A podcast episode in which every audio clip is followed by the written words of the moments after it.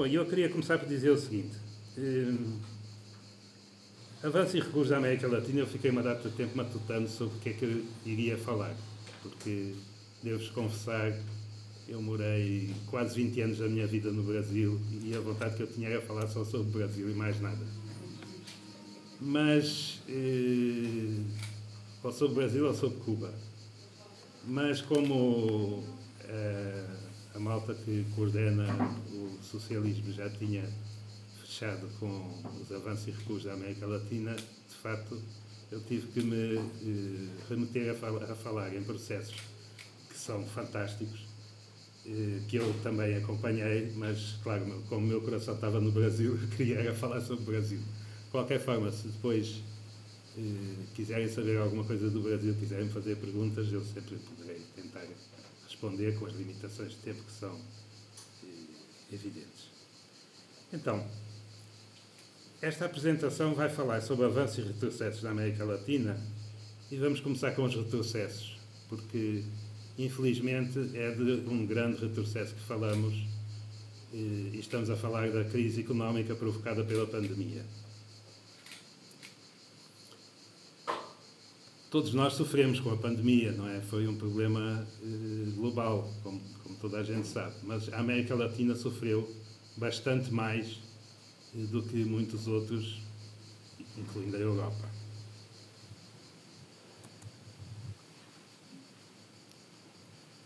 Vocês podem ver aí eh, os dados, não sei se vem eu na frente, não vem, não é?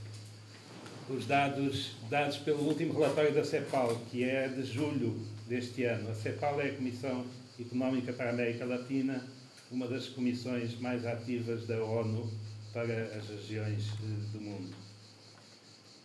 Portanto, este, este balanço de 1 milhão 260 mil mortos na região eh, já, já fala tudo, não é? Responder a 32% do total, enquanto que a população é 8,4% do total. É claro que aqui tem a ver com o Brasil. Como vocês sabem, o Brasil tem um presidente negacionista que fez tudo para boicotar as vacinas.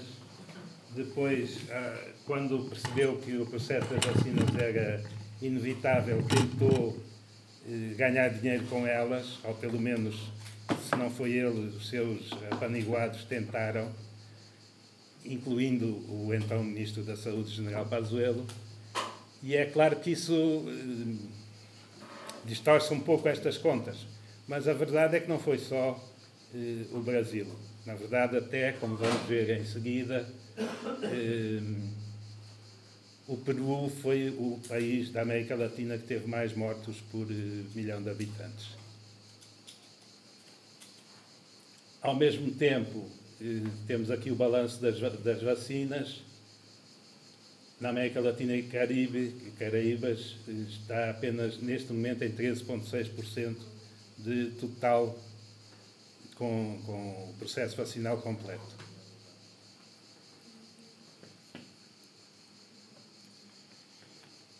Aqui temos o que eu estava a dizer, isto está organizado por. Eh, por mortos por milhão de, de habitantes.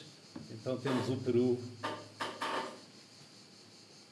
com uma coisa aterrorizante de 5.900, quase 6 mil mortes por milhão de habitantes. E temos aqui o processo de vacinação.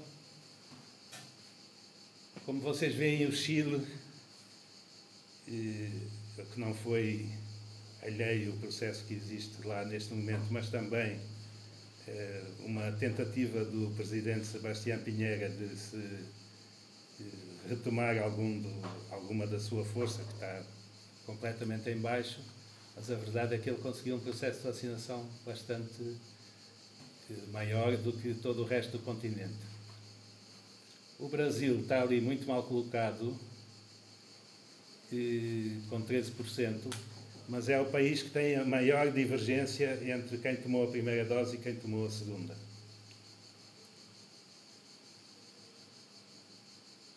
O que não sei se vai dar maus resultados. Bom, e as consequências que, que teve para a economia? Isto é, nós estamos a falar numa, numa, numa região, América Latina, que vivia os, nos últimos seis, seis anos um estancamento económico completo. Já dados sobre isso. Estão aqui, aliás. E, e que teve uma contração com a, com a chegada da pandemia, teve uma contração económica brutal. Portanto, a contração em 2020 foi menos 6,8. Prevê-se alguma recuperação em 2021, mas eh, apesar dos números percentuais serem relativamente bonitos, digamos assim, são comparados com a desgraça do ano anterior e então os mais otimistas dizem que talvez em 2024 eh, a região consiga recuperar o que tinha antes da pandemia. Isto, claro, todos nós sabemos que com pandemia há sempre uma variante nova que nos espera na esquina, então é difícil fazer previsões. Claro que na América Latina, neste, neste período, a maior parte da, dos países tem ou um fraco ou inexistente estado de bem-estar social, isto é, saúde pública inexistente ou muito fraca, muito pobre, e, e tudo isso veio, veio à tona com uma força brutal. Quer dizer, não foi só no Brasil que houve falta de oxigênio, que houve pessoas que morreram por falta de oxigênio, porque havia déficit de fornecimento de oxigênio. Não foi só no Brasil, na Amazónia que aconteceu isso, que aconteceu, mas aconteceu na generalidade dos países da, da América Latina quando eh, a pandemia se aproximava dos seus picos. Portanto, estamos a, estamos a falar numa, numa região que estava eh, estagnada e que teve uma queda brutal com as suas decorrências de aumento da fome, aumento da pobreza, aumento do desemprego, etc.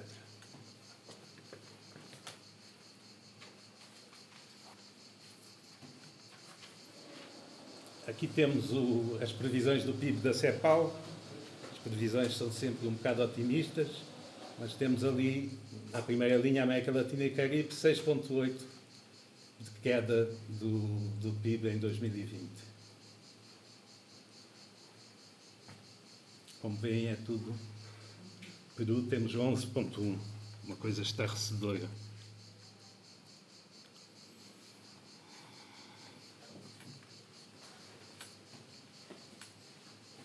E aqui temos os dados da pobreza extrema, que acho que o dado mais, mais importante é este. Houve mais 8 milhões de pessoas em pobreza extrema de 2019 para 2020 e mais 22 milhões em situação de pobreza.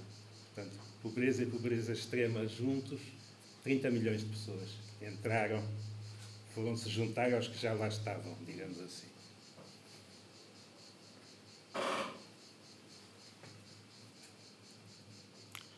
Bom, e é neste quadro que eu resolvi, pensando nos avanços e retrocessos, tudo o que eu falei até agora é um retrocesso terrível, mas há alguma esperança quando acontece uma coisa como esta. O cartaz diz: se um povo protesta em marcha em meio a uma pandemia, é porque o seu governo é mais perigoso do que o vírus. E foi este, este cartaz que, que é da Colômbia, de, de há poucos meses atrás, e que fez parte de uma das grandes revoltas que aconteceu em vários países do continente foi inspirado neste cartaz que eu resolvi falar nos avanços. Portanto, eu escolhi eh, três países que tiveram revoltas, que tiveram consequências importantes, consequências políticas eh, importantes, algumas ainda não totalmente claras, mas enfim, são, são processos incríveis.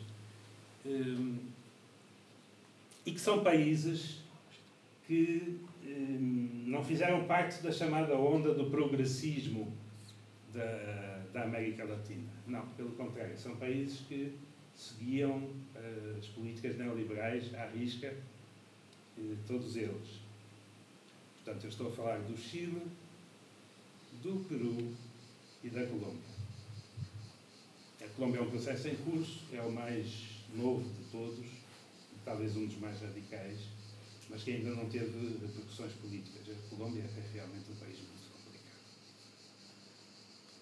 Se tiver tempo, falarei também um pouco da Bolívia, que aí é um caso diferente destes uh, anteriores, mas é uma coisa, é um acontecimento assinalável, porque é um país que consegue derrotar em menos de um ano um golpe de Estado clássico, digamos assim, um golpe de Estado militar clássico.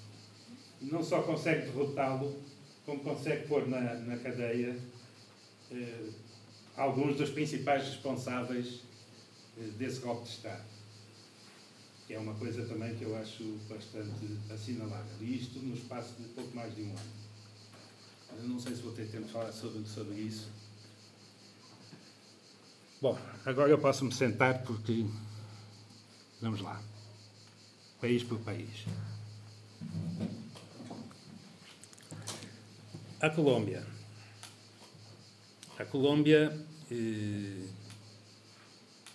é um país que, tal como o Peru, tinha uma grande justificativa sempre para manter governos duros, autoritários, completamente autoritários, flerteando com o neofascismo, que foi o caso do governo de Álvaro Uribe e o caso do atual governo, que é o seguidor do Álvaro Uribe, o Ivan Duque.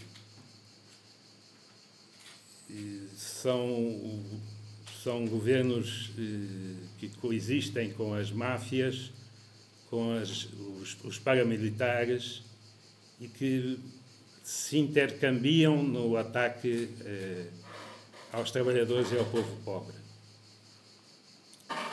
Este governo do Ivan Duque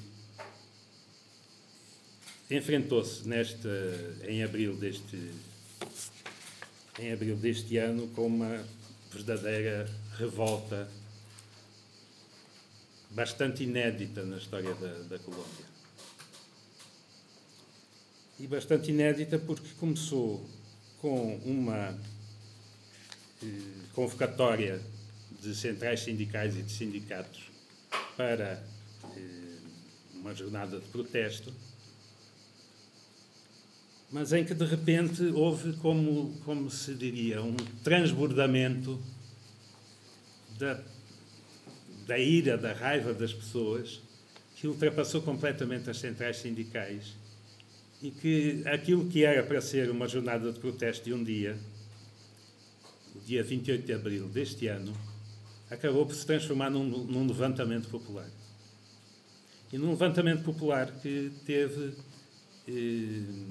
características muito, muito especiais, porque havia, em, nos diversos lugares, havia. Eh, como é que eu ia dizer? Havia barricadas.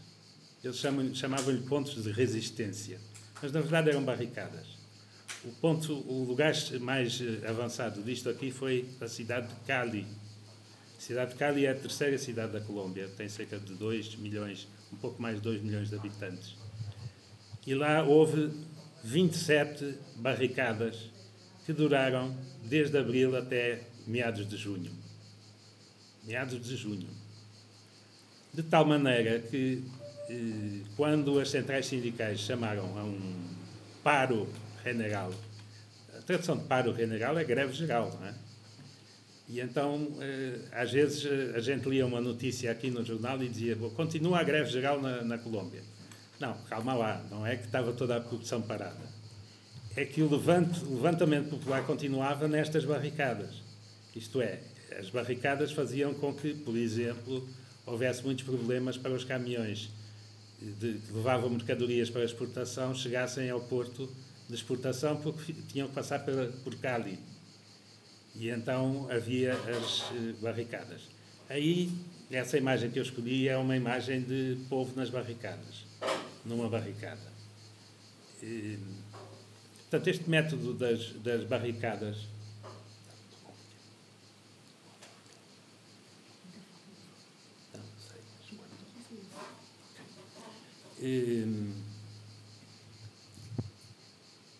estes, eh, as barricadas eram feitas principalmente por jovens, a juventude precarizada e muitas vezes desempregada da, da Colômbia, que se auto-organizavam, isto é, faziam, uh, decidiam sobre o que é que iam fazer naquele, naquele dia. Não estavam sob, não, não havia um comando vertical das centrais sindicais verticalmente até estas, estas barricadas, estes comandos locais, chamemos-lhe assim. Não. Havia uma auto-organização e uma autodecisão de, de, da população em torno dessas barricadas. Bom, e havia, por outro lado, uma repressão furiosa por parte da, da, da polícia e do governo do Ivan Duque, que, no entanto, logo no início do processo, ele retirou o que estava em causa e que estava a seguir, servir de eixo da, dos protestos das centrais sindicais, que era uma reforma tributária e mudanças no, no serviço de saúde, para privatizá-lo mais ainda. O governo Ivan Duque foi obrigado a recuar nisto, foi uma grande vitória, só que o nível de cansaço, de raiva em relação ao governo e à impunidade dos, dos governantes. Por exemplo, o Álvaro Uribe tem dezenas de processos contra eles, dezenas. Álvaro Uribe foi o presidente mais sanguinário da história recente do, do Brasil. Tem dezenas de processos contra ele, por todos os tipos de corrupção. Tem processos no Supremo Tribunal que estão à espera há anos, que não são resolvidos. Então, a raiva, o ódio que este sujeito desperta nas pessoas levou a que, apesar da grande vitória que tinham tido, queriam mais. E, portanto, continuaram. Daí que se possa dizer que houve um paro general, na verdade não é bem isto, mas é, há um levante eh, nacional centrado principalmente nas, nas barricadas em algumas cidades com predominância para Cali, que dura praticamente eh, dois meses. É uma coisa impressionante. E com uma repressão furiosa da, da polícia. Houve.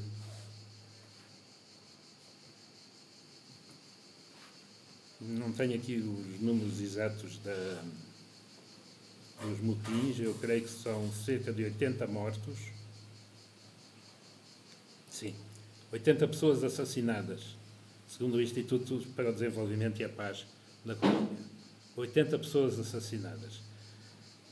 É verdade que isto hum, não é grande novidade na Colômbia, eh, porque o governo Ivan Duque, em 2020, sob, sob o governo Ivan Duque, em 2020, ocorreram 91 massacres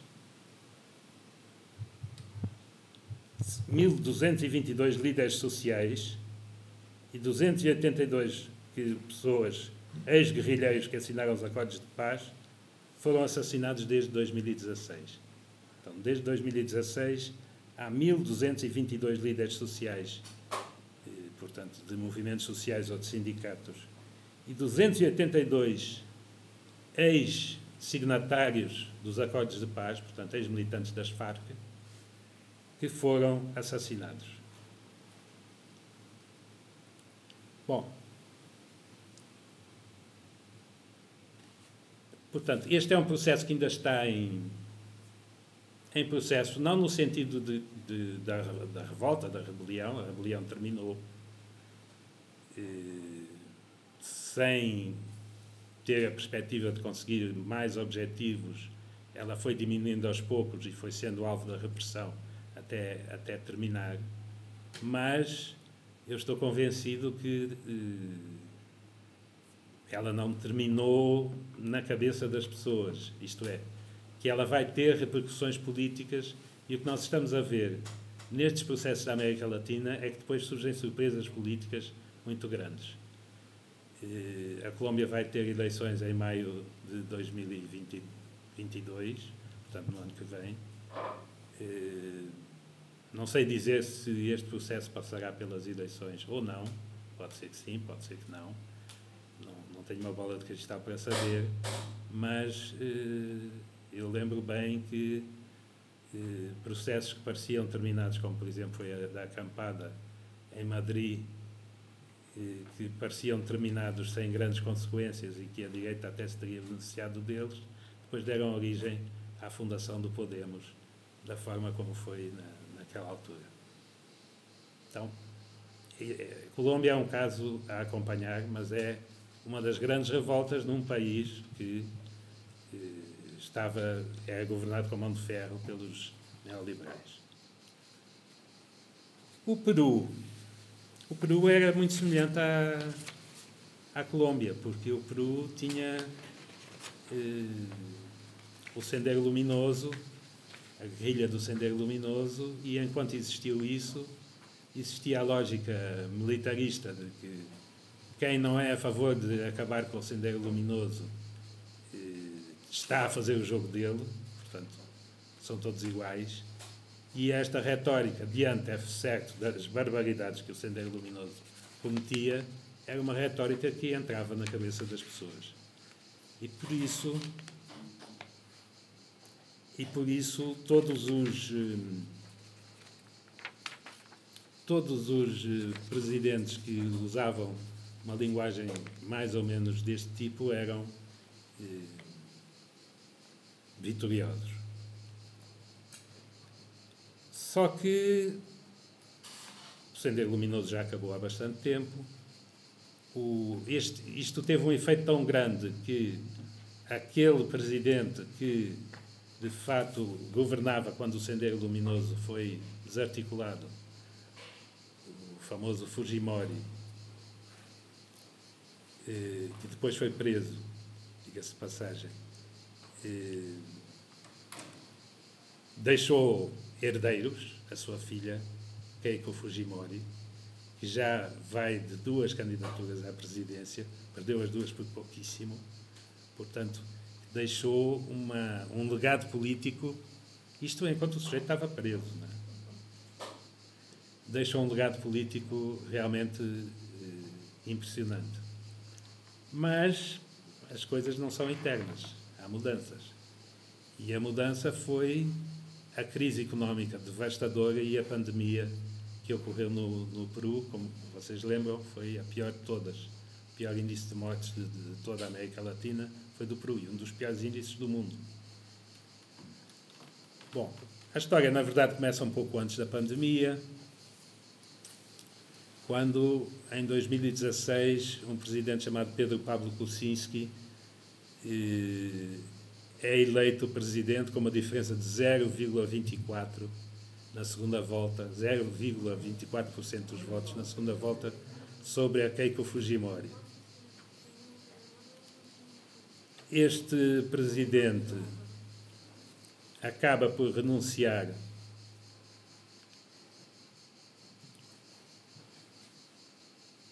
acaba por renunciar dadas as investigações da Operação Lava Jato, curiosamente, a Lava Jato no, no Peru eh, não foi usada como arma política como foi no Brasil e teve um resultado devastador, porque às tantas estavam presos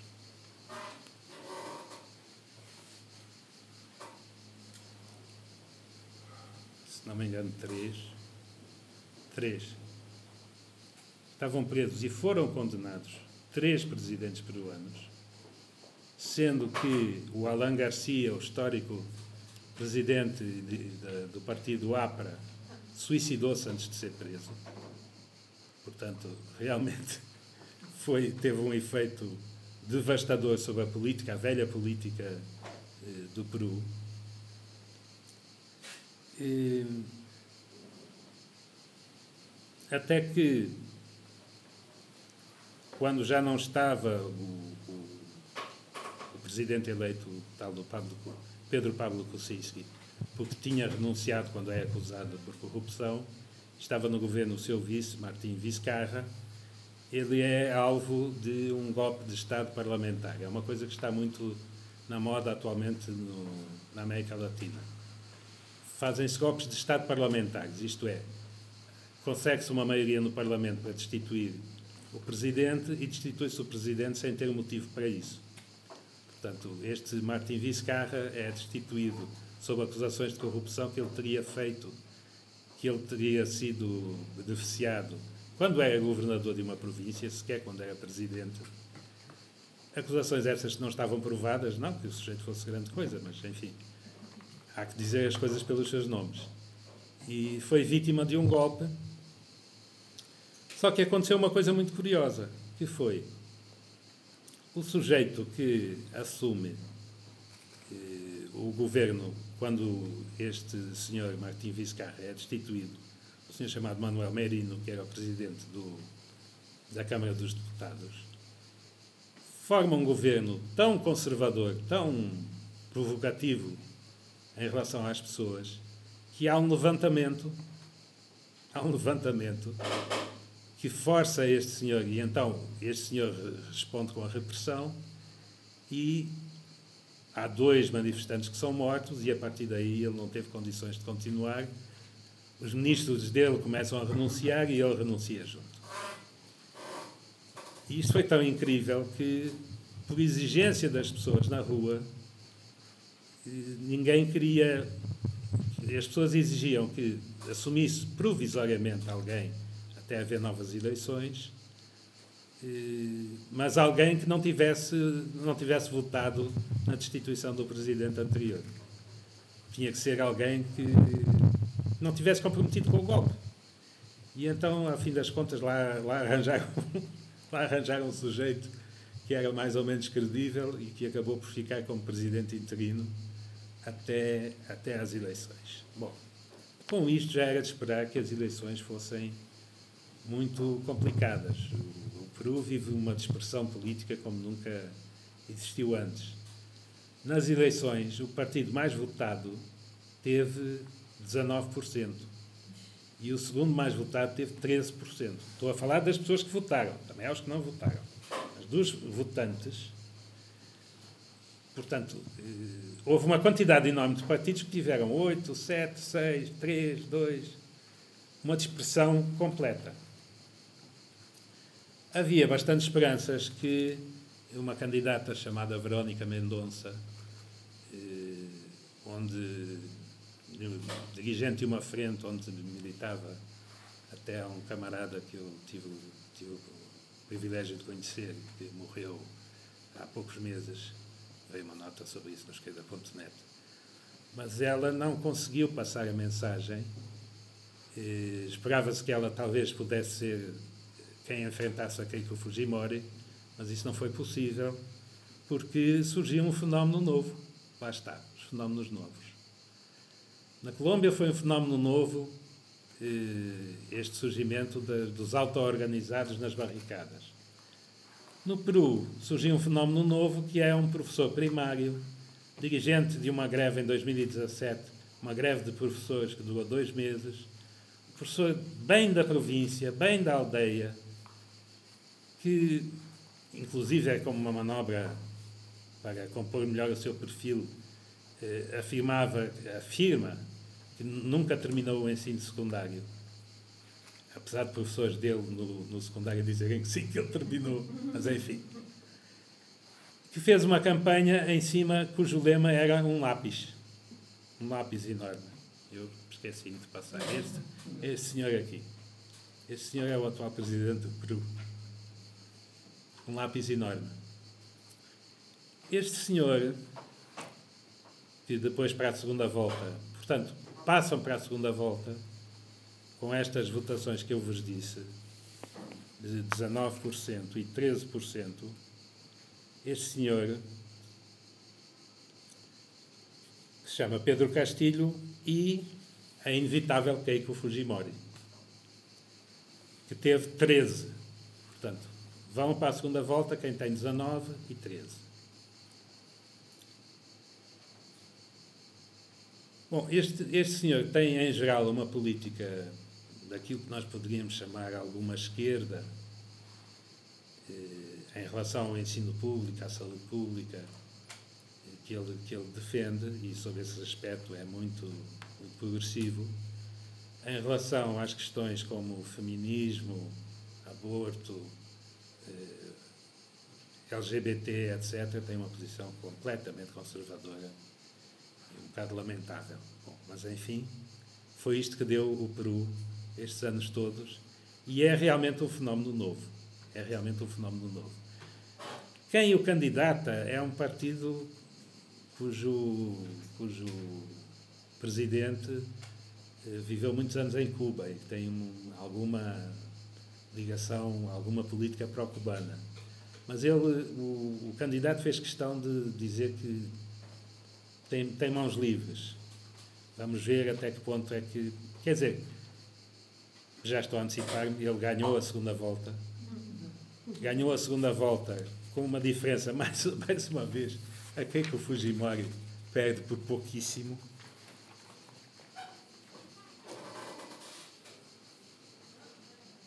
Perdeu por tão pouco, acaso não tenho aqui os dados, perdeu por tão pouco que houve sucessivos pedidos de recontagem e a coisa ainda não está resolvida, porque ele, evidentemente, não tem maioria no Congresso eh, e a direita vai-lhe fazer a vida completamente complicada de sobreviver. Mas o que é importante dizer é o seguinte: este Pedro Castilho ele conseguiu fazer-se identificar por toda a, a população rural do, do país o Peru, apesar de ter uma cidade grande como é Lima, eh, é um país ainda muito rural, muito ruralizado. E realmente ele conseguiu conquistar toda a população rural, indígena eh, do país e é isso que explica a sua, a sua votação. E até um pouco da sua ingenuidade, da sua simplicidade, que é a imagem de marca que ele, que ele apresenta, serviu a seu favor. E ele também soube aproveitar-se muito bem nessa imagem. Por exemplo, ele só aceitou fazer um debate com a, com a Keiko Fujimori eh, fora de Lima. Que ele dizia: não, não, mas a política tem que sair de Lima. Tem que vir para, para, o, para o interior, tem que vir para o campo. A população rural também conta. E e a Keiko Fujimori teve o lapso de iniciar o debate, não sei em que cidade, mas num lugar do interior, a dizer: então foi preciso eu vir aqui para, para conseguir debater consigo. Este foi preciso vir aqui, que é como quem diz, foi preciso vir a este fim do mundo. Foi um lapso terrível. Quer dizer, ela logo na primeira frase perdeu o debate. Bom, como vos disse, é um processo a acompanhar, mas é um processo que é consequência de uma rebelião que mudou. Que derrotou um golpe na sua nascença. Foi isso que deu origem ao, às novas eleições e foi isso que deu origem às surpresas que surgiram. Vamos ao Chile. Vamos ao Chile. Bom, o Chile, como é que eu ia dizer? É o país, é o grande farol do neoliberalismo da América do Sul. América Latina. Foi lá que se foram feitas todas as experiências neoliberais mais radicais. Foi lá que se privatizou as pensões, o serviço de segurança social, além da medicina. É lá que existe mais suicídios de pessoas idosas no mundo, porque eh, o sistema de pensões faliu e as pessoas reformam-se com pensões de miséria. Que dizer do, do Chile? É lá que a Constituição que estava vigente até agora é uma Constituição herdada do Pinochet.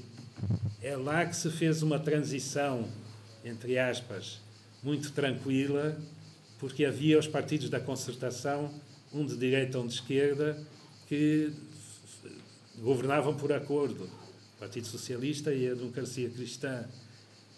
É lá que, bom, que dizer? É lá que a precarização do trabalho avançou mais rapidamente, é lá que a destruição de sindicatos avançou mais rapidamente. É lá. Bom, mas nós estamos a falar de um país que teve uma grande história, foi um país de esquerda, que foi que teve o governo do Salvador Allende, que foi derrubado. Alguma coisa tinha que acontecer. Podia demorar muito, mas história não para. A história não para. E as coisas acontecem das formas mais incríveis que se pode, que se pode imaginar.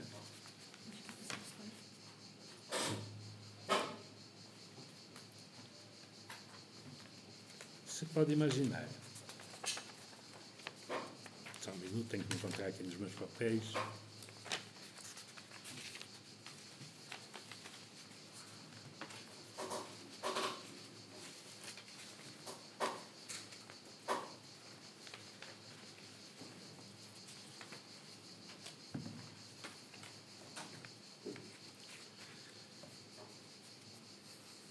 Dia 7 de outubro de 2019, estudantes do, do ensino secundário fizeram um chamado para não pagar os transportes, incluindo o metro, que tinha aumentado 30 cêntimos.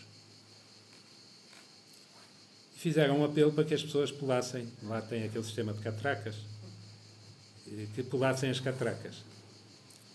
O governo achou que ia eh, resolver isso ampliando a, eh, a polícia nas entradas do metro, principalmente. Só que as coisas não correram bem. E não correram bem porque eh, começaram a indignar as pessoas, não só os jovens do secundário, as pessoas começaram a ficar indignadas e daí nasceu uma revolta também de, de proporções gigantescas que mudaria a história do país.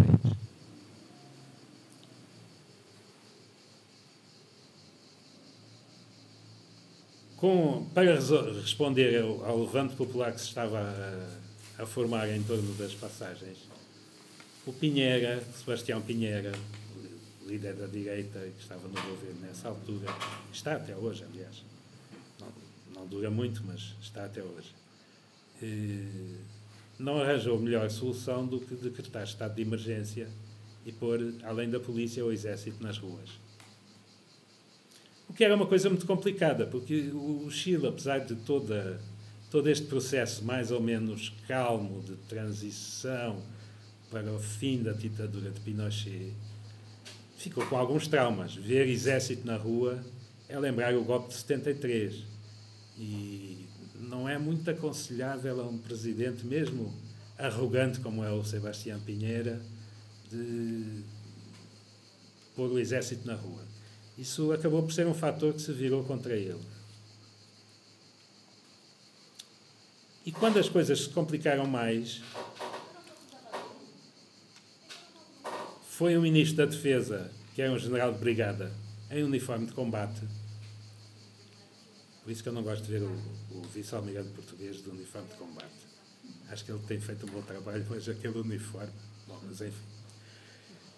Em uniforme de combate, em tom marcial, a dizer: Estamos em guerra contra um inimigo poderoso, implacável, que não respeita nada nem ninguém, que está disposto a usar a violência e a delinquência sem algum limite.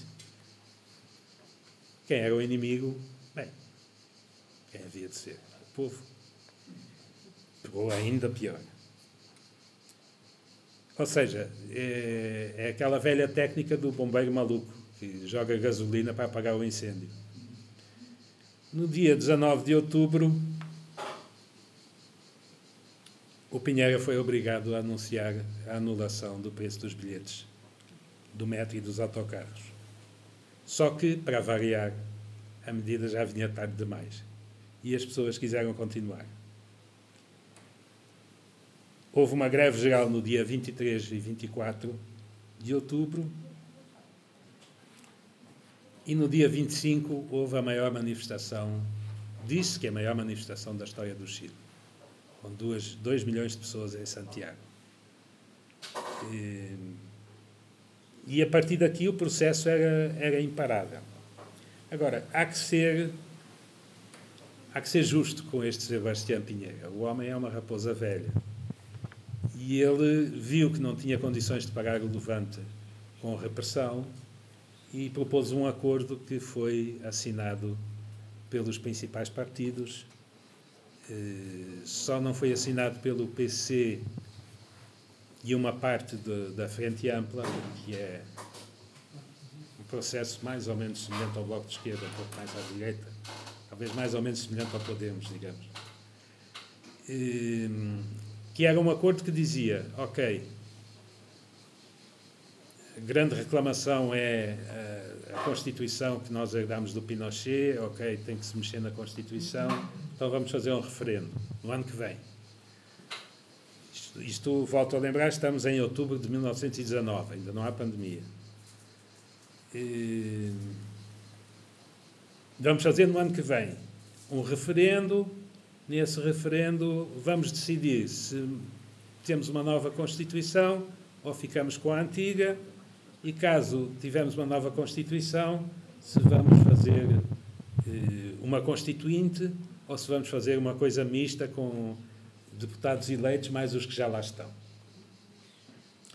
E assim o governo conseguiu controlar o processo com este acordo e jogar a batata para a frente. E entretanto veio a pandemia. E o, o presidente Sebastião Pinheira pensou: bom, eu vou apostar tudo nas vacinas e esta coisa vai correr bem. E quem sabe chegamos ao referendo e eu até ganho o referendo e não há constituinte nenhuma e não há nada disso. Bom, a coisa não lhe correu tão bem. Hum, não sei exatamente porquê, mas uh, o processo de vacinação não lhe correu nada bem, apesar de, como viram, ser o mais avançado da, da América Latina. Mas não lhe correu nada bem. Não convenceu as pessoas. Uh, ele tentou, com o argumento da pandemia, adiar várias vezes as eleições, mas não, não tinha como escapar de, deste ano. Lá está quando as pessoas acham que o governo é pior do que o vírus, deixam para lá o vírus e vão contra o governo. E, e houve realmente, no dia 25 de outubro, os resultados do plebiscito. Houve, houve o plebiscito e houve os resultados do plebiscito. Em 25 de outubro de 2020. Reparem que, em plena pandemia, pessoas mobilizaram-se para ir votar. Aliás, no dia anterior houve uma grande manifestação, já mostrava que as coisas iam correr bem.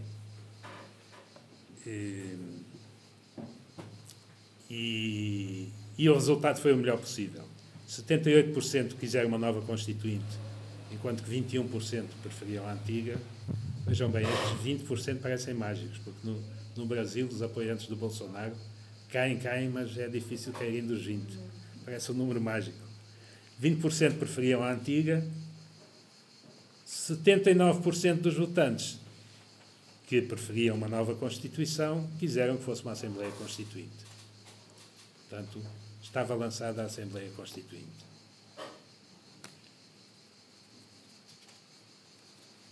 E as eleições foram. também correram muito bem. As eleições para os 155 deputados da, da nova Constituinte, tem que durar um ano até aprovar a Constituição, conseguiram o seguinte. Primeiro, a direita, que tinha posto no acordo anterior que a Constituição, nova Constituição, a, a ser aprovada, teria que ser aprovada por dois terços. Portanto, pensando assim ter uma força de bloqueio tinha, bastava-lhe ter um terço para ter uma força de bloqueio para os, pelo menos os artigos piores, do, do ponto de vista deles, à Constituição. A direita não consegue ter deputados suficientes para formar uma força de bloqueio. Eh, a esquerda tem resultados bastante bons, com o Partido Comunista com 28 representantes e o Partido Socialista com 25, mas o Partido Socialista lá é tão à direita aqui, coitados e a Frente Ampla com 22 e um fenómeno novo. Cá está, outra vez o fenómeno novo, que é como havia a possibilidade de independentes se apresentarem às eleições, pessoas, dirigentes de movimentos sociais, de que não estavam comprometidos com nenhum partido se apresentarem às eleições. Foi a maior bancada eleita, quer dizer, se assim lhe podemos chamar, evidentemente não confirmaram uma bancada, mas foi uma, a maior bancada eleita foi de 48 eh, deputados independentes que foram eleitos, o que constitui um fenómeno completamente novo. Vale a pena dizer que esta Constituinte tem um lado extremamente progressista, que é, por, eh, por composição prévia, ela tem que ter 50%, 50% de género. Portanto, 50% de homens, 50% de mulheres. Ela tem que ter, não, ela tem. Já foi eleita, portanto tem. Além de que tem eh, uma cota de deputados e deputadas eh, dos povos originários. Isto no Chile dos povos originários é muito importante, porque há os índios Mapuche. Os índios Mapuche não são aqueles que foram derrotados no século XVII ou XVI. Não, não são esses. Os Mapuche foram derrotados no século XIX. Portanto, é gente que tem não, não vive na, na mesma condição, não era uma sociedade nas mesmas condições que os índios caiapó brasileiros ou que os, os tupis guaranis do Brasil. É gente já num estágio diferente de organização, de civilização. E, portanto, muito simbolicamente, e isto tem a ver com uma tendência geral na América Latina dos países que têm uma, um peso importante dos povos originários, isto é, dos, dos indígenas, é, é mais, mais correto, mais justo chamá-los povos originários, é, de valorização e de apontar para nações plurinacionais. Isto é, que haja respeito, haja, existam e haja respeito pelas nações indígenas, que têm, têm a sua cultura, a sua língua, eh, os seus costumes que têm que ser reconhecidos e que têm que ter direito a isso. Isso foi o mais avançado que se conseguiu até agora fazer em relação a isso, foi na Bolívia. E eu acho que o Chile está muito bem lançado nesse sentido, porque, pelo menos simbolicamente, tem importância. A presidente eh, eleita desta nova Constituinte chilena vai ser vai ser não, já é uma mulher e uma mulher mapuche.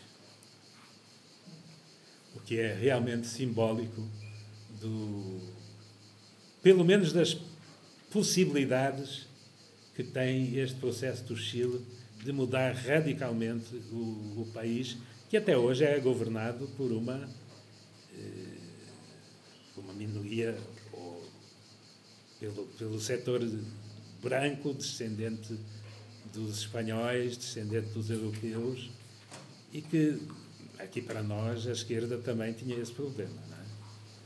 Vocês eh, veem as principais figuras do governo Allende, ou, até da segurança do Allende, e não encontram lá nenhum, nenhum membro do povo originário nenhum. Portanto, há uma mudança imensa nisto aqui que é muito auspiciadora. Dois minutos ainda? É pá, bestial. Bom, não vou ter tempo de falar da Bolívia. A Bolívia é, é, é um país que me entusiasma. Mas eh, só para, só para vos dizer umas pequenas coisas. O golpe de Estado eh, desferido pela direita contra o presidente Evo Morales, que, diga-se de passagem, foi bastante facilitado por ele, pela obsessão de, se, de poder ser reeleito, Morales fez um plebiscito para lhe permitir se candidatar às eleições pela quarta vez. Perdeu o plebiscito e mesmo assim se candidatou.